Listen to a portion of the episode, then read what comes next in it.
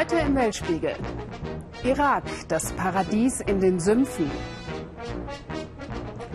Türkei, die Rückkehr des Sultans. Und Kuba, ein Amerikaner auf Geschäftsreise.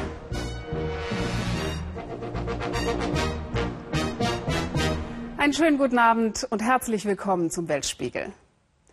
Am Ende einer Woche, in der wieder häufig der Begriff Kalter Krieg fiel und die Frage offen ist, ob die deutsch-französische Diplomatieoffensive den Konflikt in der Ukraine beenden hilft, da blicken wir im Weltspiegel auch auf einen Schauplatz des Kalten Krieges, der allerdings in der Karibik liegt und wo jetzt neue Hoffnung sprießt. Ihr 56 Jahre dauerndes Embargo gegen Kuba wollen die US-Amerikaner ja schrittweise lockern. Diese Überraschungsbombe ließ Präsident Obama im Dezember platzen. Und klar, die ersten geschäftstüchtigen Amerikaner hat unser Korrespondent Peter Sonnenberg natürlich schon auf der Insel getroffen. Aber auch nachdenkliche Kubaner. Der Erzfeind USA ist über Nacht zum Darling geworden in Kuba. Die amerikanische Variante der Berliner Bären ist in Havanna ein begehrtes Fotoobjekt. Die Wanderausstellung ist zufällig zeitgleich in Kuba. Zeitgleich mit vielen reiselustigen Amerikanern, die neuerdings Kuba entdecken dürfen oder Geschäfte auf der Karibikinsel wittern. Brian Hall will bei den Ersten sein, die hier Geld machen. Er will vorbereitet sein für den Moment, wenn das Embargo fällt und das Fell des kubanischen Bären verteilt wird. I really feel like this Berlin Wall moment. Was hier gerade passiert, ist unser Berliner Mauerfall. Auf einmal interessieren sich Kubaner und Amerikaner füreinander, wollen Familien zusammenführen, Freunde wieder treffen, Geschäfte zusammen machen und mal die andere Kultur kennenlernen. Und da dürften Welten aufeinanderprallen.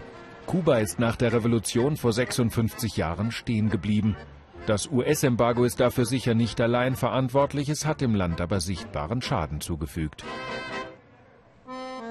Mangel wurde zu Kubas Markenzeichen und hat die Inselbewohner zu Meistern der Improvisation gemacht. Was Touristen an Kuba so besonders finden, raubt den Menschen hier den letzten Nerv. Sie würden Oldtimer und Altbau sofort gegen alles eintauschen, was nicht klappert oder stinkt. Jetzt haben sie Hoffnung, dass auch sie bald einfach mal ein neues Handy kaufen können, anstatt das alte immer fünfmal reparieren zu lassen.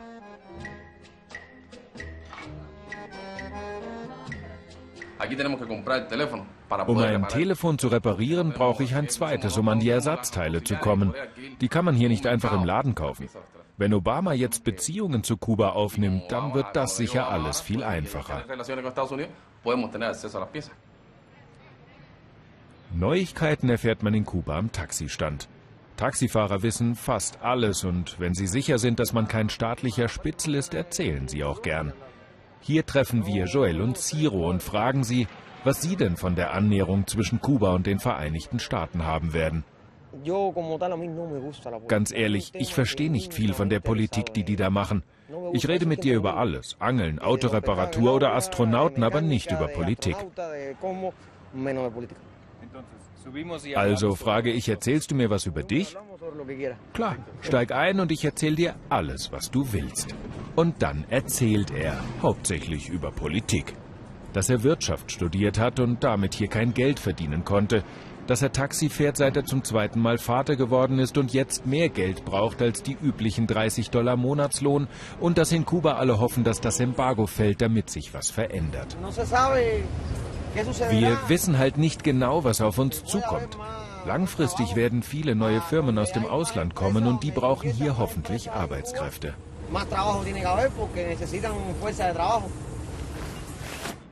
Brian ist hergekommen, um Leute zu finden, die für ihn arbeiten. Er will eine Fährverbindung zwischen Kuba und seiner 180 Kilometer entfernten Heimat Florida anbieten – das einzige Schiff, auf das Kubaner derzeit dürfen, ist diese alte Fähre, die die Ufer der Bucht von Havanna verbindet. Schiffe waren wegen der Fluchtgefahr lange tabu für Kubaner. Uh, Dieses Fährsystem braucht dringend ein Upgrade. Wir werden hier ein paar schicke Fährschiffe herbringen und viele Menschen transportieren. Schnellfähren, die 60 Stundenkilometer schaffen. Key West, Havanna, One-Way für 150 Dollar und das in drei Stunden.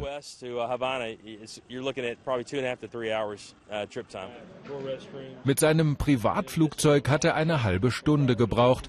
Er sei der erste amerikanische Privatpilot, erzählt er stolz, der in Kuba eine Landeerlaubnis bekommen habe. Eduardo Correa imponiert das. Der 27-Jährige kann noch gar nicht glauben, was ihm passiert. Er hat Brian mit seinem Taxi Havanna gezeigt. Hinterher hat der Amerikaner ihm eine Stelle angeboten. Jetzt soll er helfen, Brians Idee in Kuba bekannt zu machen.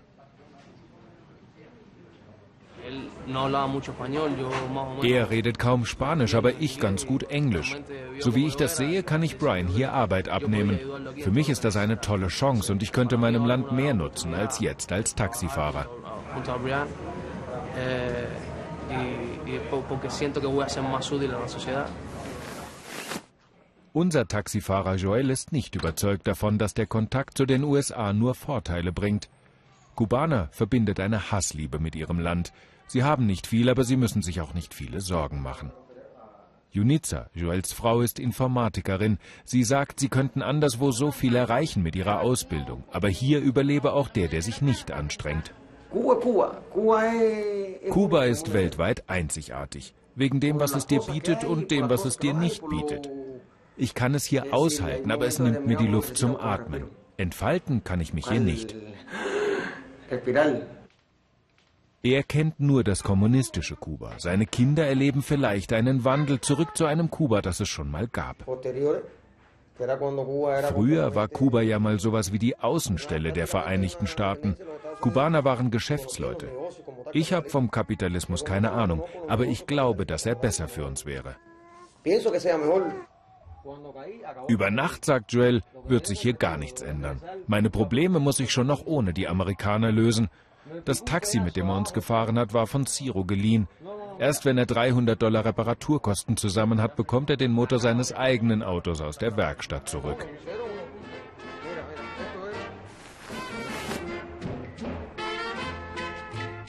Und auch für Brian läuft noch nicht alles rund auf seiner ersten Kuba-Geschäftsreise. Obwohl Obama es versprochen hatte, funktioniert hier keine seiner Kreditkarten. Die drei Dollar fürs Taxi muss sein neuer Geschäftspartner ihm pumpen. Ein, man muss fast schon sagen, ausnahmsweise hoffnungsvollen Bericht hat auch unser Nahostkorrespondent Thomas Aders diesmal im Gepäck.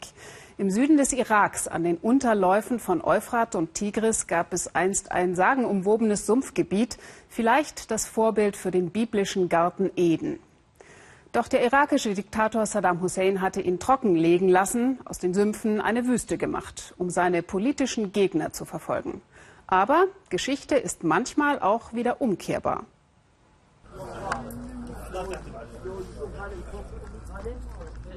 Zuerst brühend heißer Kaffee, dann zuckersüßer Tee. Alles für die Söhne des Löwen. Morgendliches Treffen des schiitischen Stammes der Bini Assad. Neuigkeiten werden ausgetauscht, Streitigkeiten beigelegt. Ort ihrer Zusammenkünfte ein Modiv, ein architektonisches Meisterwerk, fast unverändert seit den Anfängen der Zivilisation. Zu massiven Säulen gepresste Schilfstängel, Riedmatten, dazu geflochtene Gitter am Erdboden. Sie sorgen für ständige Luftzufuhr, selbst im extremen Sommer bleibt es angenehm kühl. Zu Beginn der 90er Jahre ließ Diktator Saddam alle Modivs abreißen und die gesamte Kultur der Marscharaber zerstören.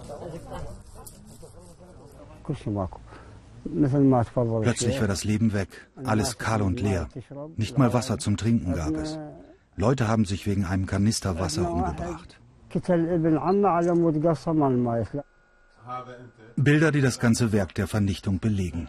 15.000 Quadratkilometer Sümpfe wurden von Saddam in eine Wüste ohne jedes Leben verwandelt. Er wollte verhindern, dass nach dem Zweiten Golfkrieg von 1991 die schiitischen Rebellen hier einen Unterschlupf finden konnten. Der irakische Wasserspezialist Azam al-Wash war 25 Jahre lang im Exil. Nach Saddams Sturz im Jahre 2003 kam er zurück in das Land seiner Väter. Eine Brücke, die du aus deiner Jugend kennst. Du erinnerst dich an diese Wälder voll Schilf, das pure Leben, die Vögel. Und jetzt am gleichen Ort nichts als Staub, geschändetes Land, gefallenes Ried, Tod.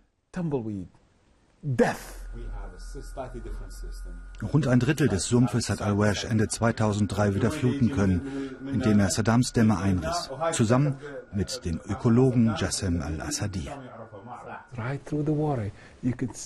Durch das Wasser kannst du schon die ersten Setzlinge sehen, die Zipfel der wachsenden Schilfgräser, die Farbe grün. Und voilà, zwei Monate später ist das Wasser wieder klar. Die Gräser sind geschossen, das Leben ist zurück. Um die Natur zu heilen, musst du sie einfach nur in Ruhe lassen. Weit vor Sonnenaufgang. Wir fahren mit dem Boot hinaus in das Sumpfgebiet. Die Stadt Jubaisch, früher einmal das Venedig des Nahen Ostens. Aus der Region flüchteten Mitte der 90er Jahre Hunderttausende vor dem brutalen Regime. Doch weil die Marschen nun beinahe wieder so fruchtbar sind wie ehedem, kommen immer mehr Menschen zurück. Schilf, wohin man schaut. 300 Vogelarten sind hier wieder heimisch, zwei Drittel aller Spezies, die im Irak vorkommen. Wasserbüffel, die von ihren Eigentümern kaum gegängelt werden und schilfmampfend ihre Kreise ziehen. Dazu über 50 verschiedene Fischarten.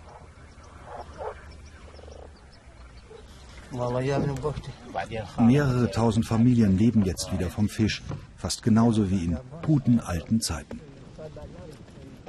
Viele Fischer übernachten mehrere Tage auf einer der kleinen Inseln im Sumpf, solange bis sie etwa 100 Kilo zusammen haben und der Weg zum Markt sich lohnt.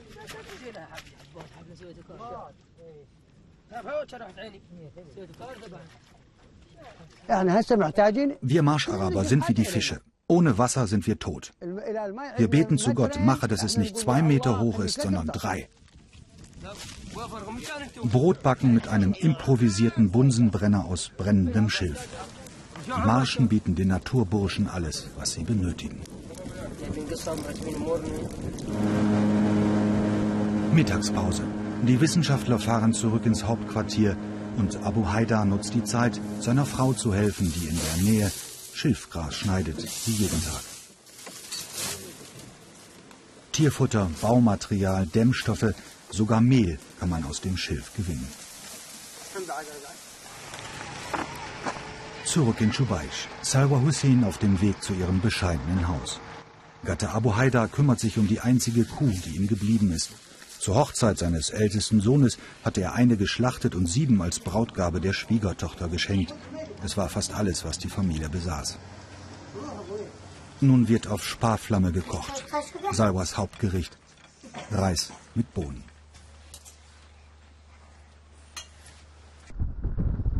Fahrt auf einem der Dämme, mit denen Diktator Saddam die Marschen in den 90er Jahren ausgetrocknet hatte. Insgesamt 520 Kilometer lang. Dafür requirierte er jeden Bagger, jeden LKW, jedes schwere Räumgerät seines Landes. Fast die gesamte Wirtschaftsleistung des Irak wurde zwei Jahre lang in den Süden verlagert, um den Euphrat und den Tigris umzuleiten. Dass sie mit einfachsten Mitteln dieses Megaprojekt zum Einsturz brachten, darüber sind die beiden Wissenschaftler bis heute ziemlich stolz. Ende Dezember 2003 gruben sie mit einem Bagger ein Loch in Saddams Staudamm und das Wasser strömte dahin zurück, wo es hingehörte.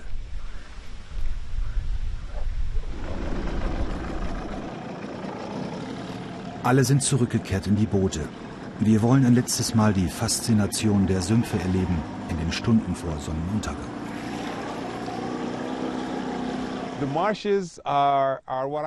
In den Marschen beginnt mein Geist sofort wieder gesund zu werden. Eine Stunde in dieser Wunderwelt und ich habe meinen Frieden gefunden. Was morgen kommt, ist unwichtig. Ich sehe die Vögel. Uh, Fantastisch. Die Fischer, die jetzt wieder ein Auskommen haben. Fantastisch. Und dann sehe ich Müll. Und dann denke ich, شلت ناقتي وغرزة وغرزة مات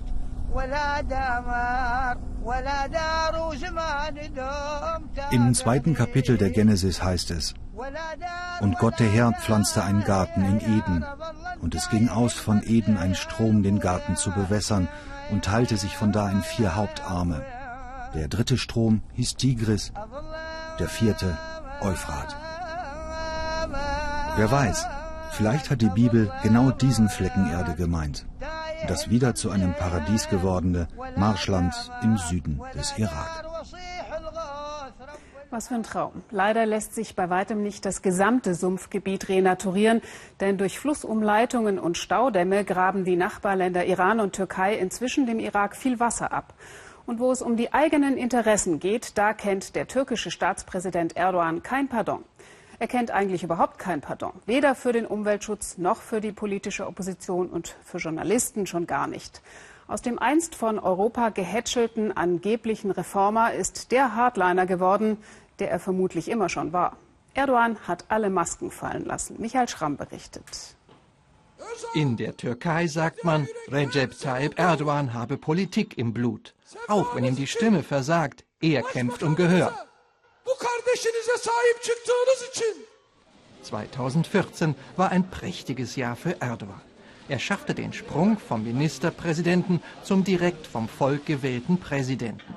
Gleich zwei Urnengänge konnte er für sich und seine nun zwölf Jahre regierende islamisch-konservative AKP entscheiden, trotz Korruptionsvorwürfen. Doch selbst im Triumph bleibt sich der Kämpfer im Umgang mit politischen Gegnern treu. Drohen ist Trumpf. Ich habe es mehrfach gesagt, sie werden dafür bezahlen. Und noch ein Highlight konnte sich Erdogan im vergangenen Jahr selbst bescheren. Den Empfang des Papstes in dem pünktlich zur Amtsübernahme fertiggestellten Präsidentenpalast in Ankara. Dessen Größe braucht keinen Vergleich mit Ceausescus Monsterbau in Bukarest zu scheuen. Sechsmal so groß wie das Weiße Haus ist er und nebenbei ein gleich mehrfacher Verstoß gegen geltendes Baurecht. Viele Architekten sehen in der Formensprache dieser XXL-Residenz den Versuch, alte osmanische Größe wieder erstehen zu lassen. In den von jeder Bescheidenheit freien Räumen macht Erdogan Staatsgäste gerne zu nicht ganz freiwilligen Teilnehmern einer Inszenierung aus Tausend und einer Nacht. Augenfälliger Teil einer historischen Mission, in der sich der Sultan von Ankara selbst sieht. Er will zum zweiten Polit-Superstar des Landes aufsteigen, neben dem allgegenwärtigen Staatsgründer Mustafa Kemal Atatürk. Und dafür will Erdogan die Türkei bis zum 100. Geburtstag der Republik im Jahre 2023 zu einer der zehn größten Volkswirtschaften der Welt machen. Darüber hinaus strebt er nach größerem außenpolitischen Gewicht für sein Land. Eröffnungen von Megaprojekten aller Art sind deshalb eine vielgeübte Lieblingsbeschäftigung des Virtuosen der Macht, ebenso wie eine rund um die Uhr Präsenz in den Medien. Doch die politische Biografie Erdogans, sie wird nicht von allen als Erfolgsgeschichte angesehen. Mustafa Hosch war jahrzehntelang prominenter Fernsehjournalist. Ganze Sender hat er aufgebaut, bis vor fünf Jahren. Dann wurde er von Erdogan-Anhängern unter Druck gesetzt und warf hin. Plötzlich wird man isoliert, dann alleine gelassen. Es wird Druck ausgeübt. Man hat mich abgehört, mein Leben observiert. Ich konnte einfach so nicht mehr weiterarbeiten.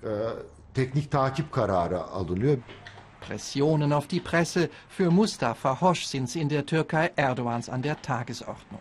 So sind derzeit 19 Journalisten in Gefängnissen. Und noch viel mehr haben Angst, haben Scheren im Kopf. Zudem wird das Internet zunehmend gegängelt. Präsident Erdogan hingegen ist nahezu jederzeit auf allen Fernsehkanälen zu sehen.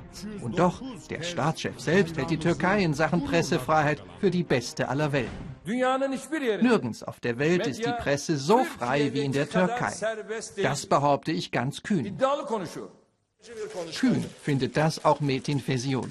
Er ist Vorsitzender der türkischen Anwaltskammer.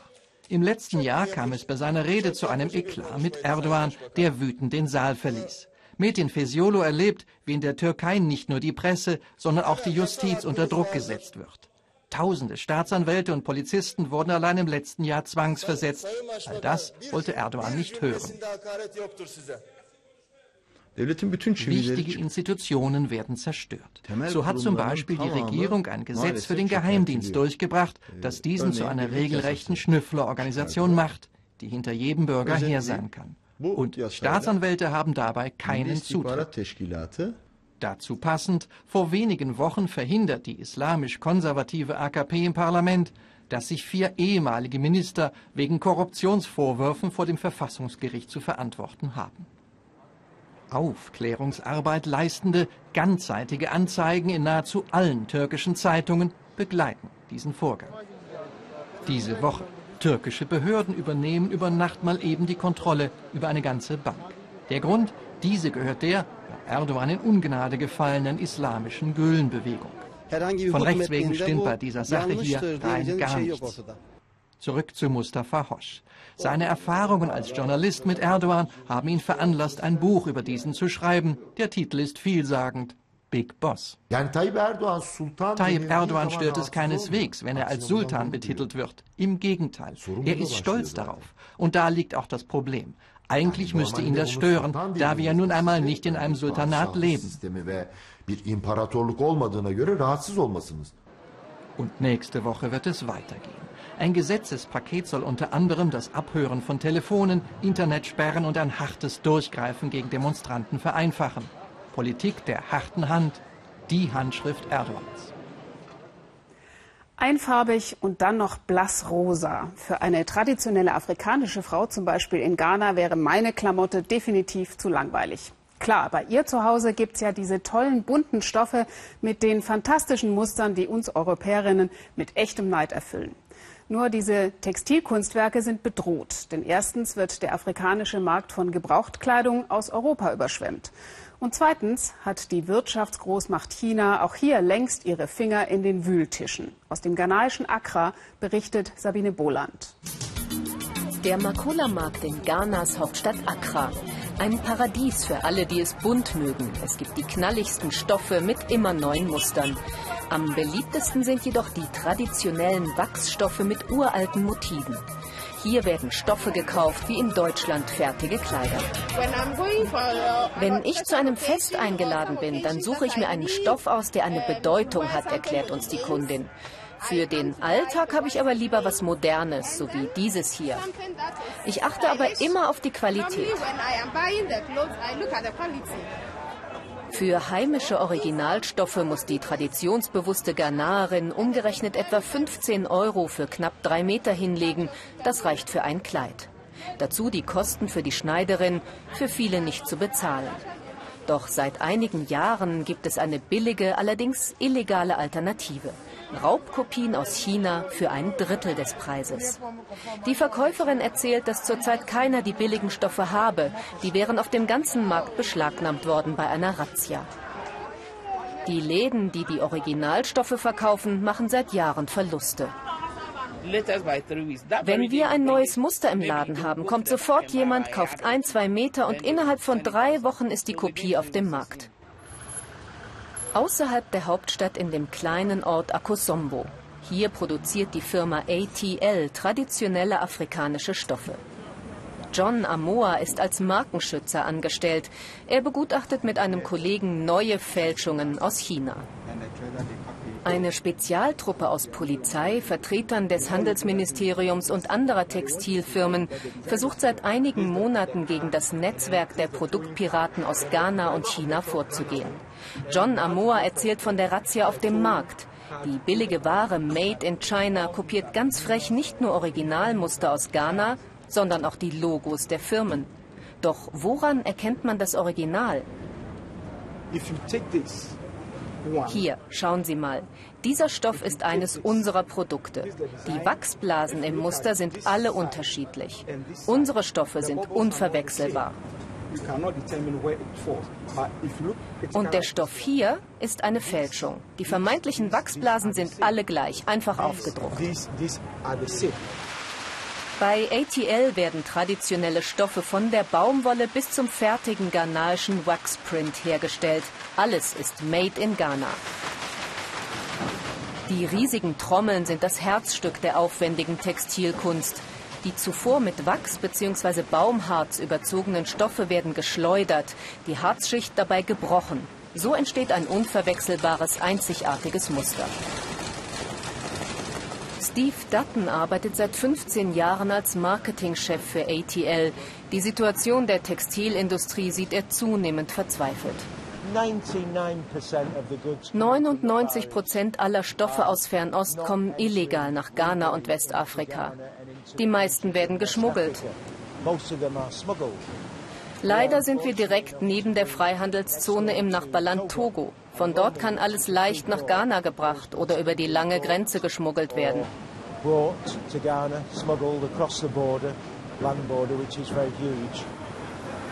In verschiedenen Arbeitsschritten wird sorgsam eine Farbschicht nach der anderen aufgetragen. Eine teure Herstellungsart.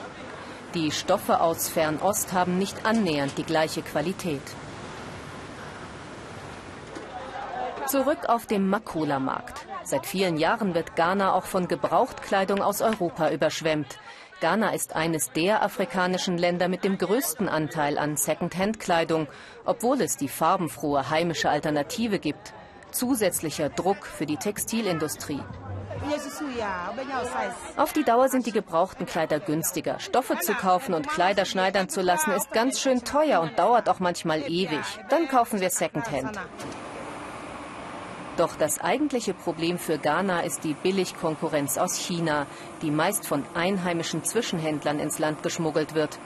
Die Spinnerei in der Firma ATL arbeitet nur noch an drei Tagen die Woche. 500 Mitarbeiter mussten schon entlassen werden. Jetzt arbeiten noch 1000 Menschen hier, teilweise in Kurzarbeit. Auf einer Müllkippe am Rande der ghanaischen Hauptstadt. Der Stoffhaufen ist aus gefälschter, geschmuggelter Ware. Die Spezialeinheit will ein Exempel statuieren. Unermüdlich beantwortet der Markenschützer John Amoa die Fragen der Journalisten. Die Fälscher sollen eigene Muster entwerfen und ihr eigenes Label aufdrucken. Sie sollen Zoll zahlen, dann können sie ihre Stoffe auf dem Markt verkaufen und wir alle können von einem fairen Wettbewerb ausgehen. Made in Ghana soll geschützt werden. Ein Aus für Fälschungen. Die Regierung ist stolz auf die echten traditionellen Produkte, nicht nur der stellvertretende Handelsminister. Frauen sehen wunderschön in afrikanischen Stoffen aus. Ich kaufe meiner Frau nur afrikanische Stoffe, die Originale, nicht die nachgemachten. Wir müssen die echte ghanaische Qualität schützen und den Kriminellen den Kampf ansagen. Dann können wir auch wieder mehr produzieren und letztlich sogar die Preise für die Verbraucher senken. Seit einiger Zeit hat die Regierung den Traditional Friday Wear Tag ausgerufen. Alle sind aufgefordert, sich freitags traditionell zu kleiden. Büros, Schulen, Normalbürger. So kann sich die ghanaische Textilindustrie über Wasser halten. Vorerst. Tja, und Ghana ist ja unter den afrikanischen Ländern noch ein relativ wohlhabendes. Das kleine ostafrikanische Malawi dagegen zählt zu den ärmsten Volkswirtschaften der Welt. Tabak aus Malawi aber hatten Sie, falls Sie Raucher sind, vielleicht auch schon mal im Mund. Denn der wird weltweit verkauft. Uli Neuhoff zeigt im Schnappschuss, auch dafür haben Afrikaner ihre eigene Methode. Es klingt ein bisschen wie Rappen und die, die sich auskennen, sagen sogar, dass der Auktionator uns etwas mitteilt. Mir erschließt sich das nicht. Klar ist aber, am Ende sind die Tabakbündel verkauft. Die ganze Volkswirtschaft hängt von diesen Blättern ab Tabak. Seit über 100 Jahren entscheidet die jährliche Ernte über den Wohlstand des Landes. Und je besser die Qualität, umso besser das Einkommen. Aber was ist guter Tabak? Diese gelben Blätter oder diese grünen hier oder die braunen Überbleibsel, die dort hinten liegen? Die Preise sind im Keller. Zum Saisonende in Malawi kommen die Restposten unter den Hammer. Ja, das sind die Käufer rechts, erklärt Richard um jedes einzelne Bündel feilschen zu Die britischen Kolonialherren haben dieses System eingeführt. Noch immer folgt die Tabakauktion denselben Ritualen. Wenn ich das mache, bedeutet das 10 Cent weniger, 5 Cent halten, nicken ist zustimmen. Bis ich das Bündel ersteigert habe, lasse ich ein Auge geschlossen. Wenn es mir dann gehört, öffne ich es wieder. Kaum irgendwo wird so viel Tabak versteigert wie hier in der Hauptstadt Lilongwe. Mehr als 100.000 Tonnen Zigarettentabak gehen jedes Jahr durch diese Halle. Die Blätter, die weiter unten wachsen, haben mehr Zucker. Die Blätter weiter oben, solche hier, die beinhalten mehr Nikotin. Und genau diese erzielen die Höchstpreise von rund 3 Dollar pro Kilogramm. Alle Tabakkonzerne sind mit eigenen Einkäufern vertreten. In Malawi decken sie sich für die Jahresproduktion ein. Das Geschäft mit Zigaretten ist sehr komisch. Die Chinesen mögen diesen Tabak hier, Flu Virginia. Ihre Zigaretten bestehen fast nur aus dem gelben Tabak. Die Amerikaner dagegen mischen ein Blend aus beiden Tabaksorten. Der braune Tabak ist milder, wird langsam an der Luft getrocknet, der Grundstoff fast aller Zigaretten. Dieses Jahr seien die Preise hoch, beschwert sich der Käufer, aber das sagt er jedes Jahr, denn Klagen über den Preis gehört zur Tabakauktion wie der Tabak selbst. Halb Deutschland diskutiert über ein Burka- oder Niqab-Verbot. Die Rolle der Frau im Islam wird von uns ziemlich kritisch beäugt. Aber wissen wir wirklich genug über muslimische Frauen? Und sind die harten Vorschriften der Golfaraber das Maß aller Dinge für Muslime? In China zum Beispiel gibt es weibliche Imame. Nein, Sie haben sich nicht verhört. Es gibt dort Frauen, die eine Moschee leiten dürfen. In Zentralchina hat sich bereits im 17. Jahrhundert eine ziemlich eigene Ausprägung des Islams entwickelt. Ariane Reimers berichtet aus Gedangyen. Das ganze Dorf soll es wissen, hier wird geheiratet. Chinesische Glückssymbole. Im Garten des Hauses die Küche für die Hochzeitsgesellschaft. Morgens um 10 Uhr wird das Festmahl serviert. Die arabische Kalligraphie verrät, es ist das Zuhause von muslimischen Chinesen, sogenannten Hui. Die Frauen beten, angeleitet von Li Xiaofu. Sie ist Vorsteherin der Frauenmoschee. Nü Achung heißt ihr Titel auf Chinesisch, übersetzt etwa weiblicher Imam. Bei Hochzeiten, Beerdigungen und anderen großen Ereignissen spricht sie die Gebete für die Frauen. Sie ist der Ehrengast der Festgesellschaft. Wir sind Muslime. Der Koran gibt uns Worte der Wahrheit und ein Regelwerk. Bei jeder Gelegenheit sollten wir uns zuallererst auf den Koran verlassen. Und so sprechen wir die Gebete und wünschen der Familie und ihren Verwandten damit alles Gute. Weibliche Imame, Frauenmoscheen, eine lange Tradition in China. Li Xiaofu ist Achung in der dritten Generation. Nach dem Tod ihrer Mutter vor gut zehn Jahren wählten die Dorfbewohner sie zur Nachfolgerin. Und sie nahm an. Im Dorf Gedangdien in Zentralchina gehört ein Drittel der Bewohner zu den Hui. Der Islam ist über arabische und persische Händler der Seidenstraße hierher gekommen. Heute leben mehr als 20 Millionen Muslime in der Volksrepublik. In Gedandien liegt die Frauenmoschee direkt neben der der Männer. Ähnlicher Stil, nur ein bisschen kleiner.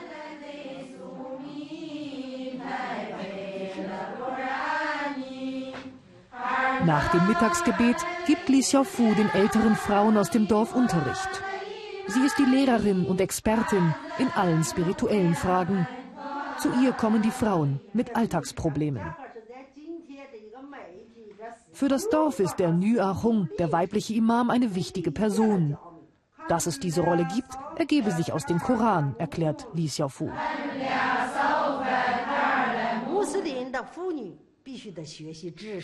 Muslimische Frauen müssen lernen und Wissen erwerben, denn ohne Wissen können sie nicht Allahs Gunst gewinnen. Deswegen haben unsere Vorfahren in China die Gründung von Frauenmoscheen unterstützt. Sie ermöglichen es den Frauen, ihr Haus zu verlassen und einen eigenen Platz für das religiöse Lernen zu haben.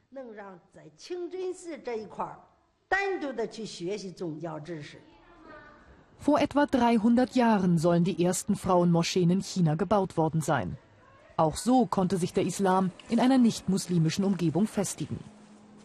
Die Frauenmoschee in Gedangdien ist auch Internat. Hier leben junge muslimische Frauen aus den umliegenden Dörfern. Manche kommen auch aus weit entfernten Provinzen. In der benachbarten Schule haben sie Unterricht in Koranstudien, in der Geschichte des Islam, in islamischem Recht und in Arabisch. Lehrerin Mali Xiao war im letzten Jahr noch selber Schülerin. Jetzt darf die 24-Jährige die Anfänger unterrichten. Nach vier Schuljahren sollen sie sich in der fremden Sprache verständigen können.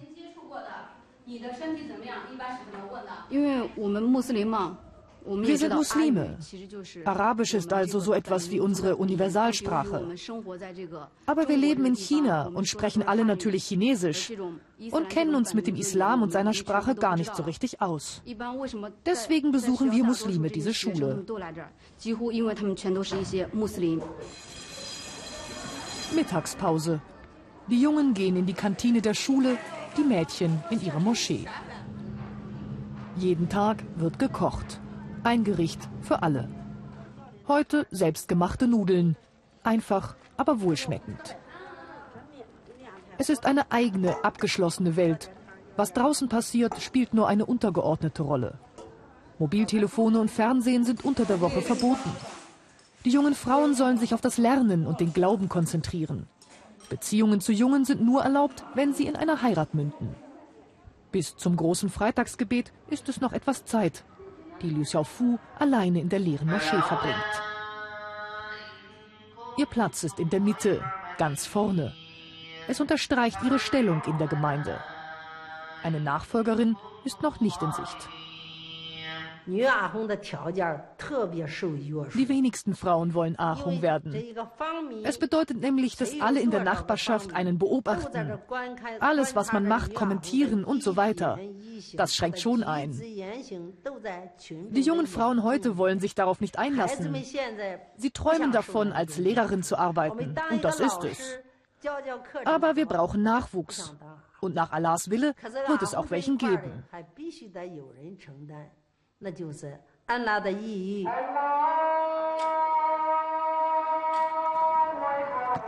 Der Gebetsruf hallt durch das Dorf. Der Platz in der Moschee reicht gerade soeben. Früher hat dann Yuachung, der weibliche Imam, die Frauen selbst angeleitet. Heute überträgt moderne Technik das Gebet der Männer zu den Frauen.